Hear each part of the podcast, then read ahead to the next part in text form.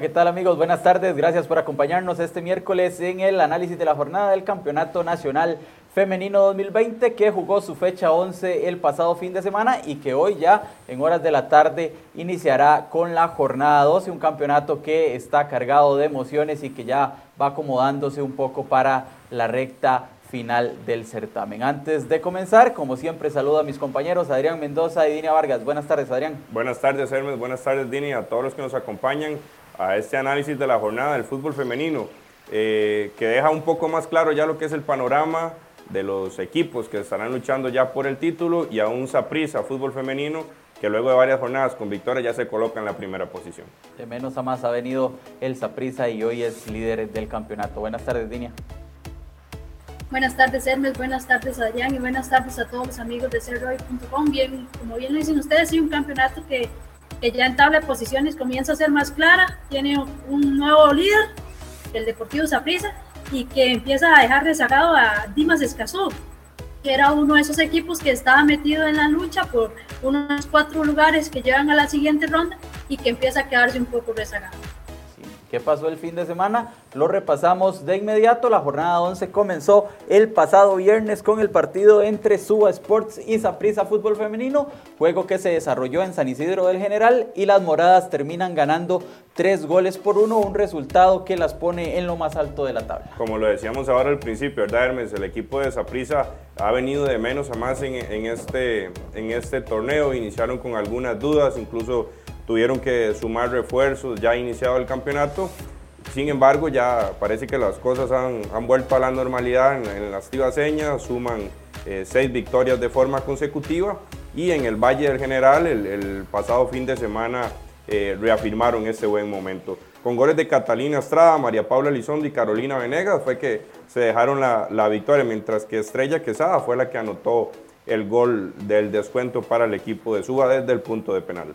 Importante victoria del conjunto morado, que eso lo puso el viernes eh, en el liderato y tenía que esperar lo que sucedía el domingo en el resto de partidos para ver al final de la jornada en qué puesto eh, amanecía. Ya lo vamos a repasar más adelante en la tabla de posiciones. Para el domingo se jugaron el resto de los partidos de esta fecha 11. En Guapiles el municipal Pocosí enfrentó a Coronado, un partido de línea entre los dos últimos lugares y que terminó resolviéndose con victoria para las coronadeñas, dos goles a uno.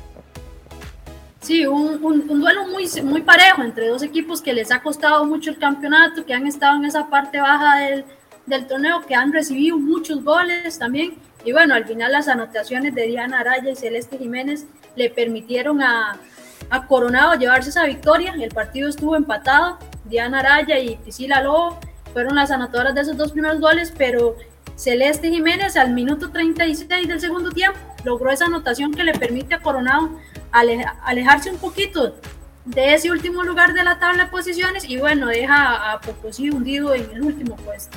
Sí, victoria importante para, los, para las coronadeñas y bueno, este, Pocosí todavía pues tendrá mucho que mejorar en lo que resta del certamen. Otro de los encuentros ya fue en horas de la tarde, el Sporting enfrentaba a Dimas Escazú, un juego clave pensando en ese cuarto lugar y en esa posibilidad de clasificación a la ronda final. Al final las Josefinas de Sporting vencieron 4 a 2 a Dimas Escazú. El cambio de técnico sigue dando, eh, confirmando ¿verdad? que la decisión que tomó la, directiva de Sporting fue la, fue la mejor. No caminaban, no estaban consiguiendo este, muy buenos resultados y luego lo que fue el, el, cambio de técnico a la altura de la fecha 9 suman dos victorias consecutivas el equipo de Sporting y ya se mete de lleno eh, en esa lucha por, por, esas primeras cuatro posiciones, ¿verdad? Que son en las que van a, a pelear por el título.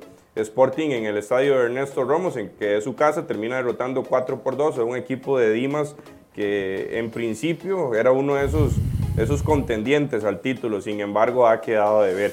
Eh, las figuras del juego fueron eh, eh, Fabiola Villalobos perdón, y Carla Villalobos, ambas con dobletes en el compromiso. Sí, la goleadora histórica del fútbol nacional sigue convirtiendo anotaciones y sigue al frente de la tabla de máximos anotadores, también ya lo veremos más adelante. La jornada concluyó en el Estadio Morera Soto con el partido más esperado, no solo por Alajuelense y el Herediano, sino también por el Saprissa. Este resultado pues afectaba directamente el tema de la tabla de posiciones. Al final un empate 1 a 1 Dinia en un partido que tuvo de todo, un partido que inició, que se suspendió después de 26 minutos por el fuerte aguacero incluso la rayería y que al final Alajuelense rescata un punto en su casa con gol en tiempo de reposición. Sí, el negocio al final fue para Saprissa, ¿verdad? Porque ese resultado de 1 a 1 le permite hacerse con ese primer lugar de la tabla de posiciones, pero un encuentro muy peleado entre Alajuelense y, y Herediano muestran que las fuerzas están muy parejas. Lo comenzó ganando Herediano con un gol de Carol Sánchez, la seleccionada nacional defensora. Y bueno, llegó el gol de Carol y mejor dicho, se suspendió el partido por el fuerte aguacero que estaba cayendo en, en el estadio Alajuelense, en el estadio Alejandro Morera Soto, también Rayería. Y, y para Alajuelense fue remar contra corriente. Ya cuando regresó el partido, buscar el empate, buscar el empate que al final se le da con Iván Rodríguez en una jugada donde las eh, florenses reclamaron fuera de juego, que estaba en fuera de juego, pero bueno, la árbitra no lo vio, las guardalíneas tampoco, y el encuentro termina uno a uno.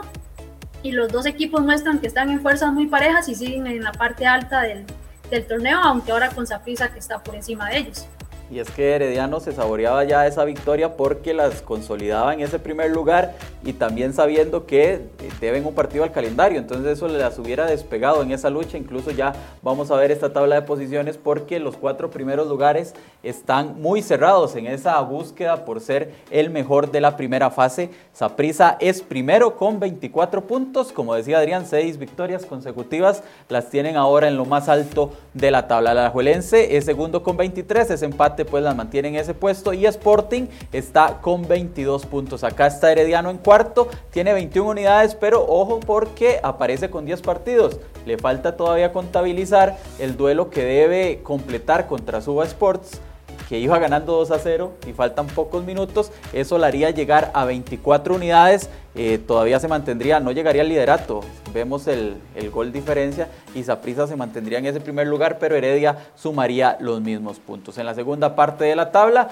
ya muy alejado Dimas, prácticamente pierde, me parece, toda posibilidad de meterse en clasificación con 16 puntos. Eh, Suba Sports está con 7, Coronado con 7 y Municipal sí que es último con apenas 4 puntos después de 11 compromisos. En cuanto a la tabla de goleadores, como lo decíamos, Carla Villalobos de Sporting es la líder con 13 anotaciones, Paula Chinchilla de la Juelense y María Paula Salas eh, le siguen ahí en esa lista, la primera con 10 tantos, la segunda con 8, Fernanda Figueroa de Dimas Escazú con 6 tantos y se mete Carolina Venegas, la goleadora histórica del Saprissa con 6 tantos en esta tabla. Se viene la fecha 12 que arranca esta misma tarde. Ya hoy hay competencia a las 6 de la tarde con el duelo entre Herediano y Sporting, un partido eh, importante, un partido de esos atractivos porque son dos equipos que están peleando clasificación y las florenses si quieren consolidar ese primer lugar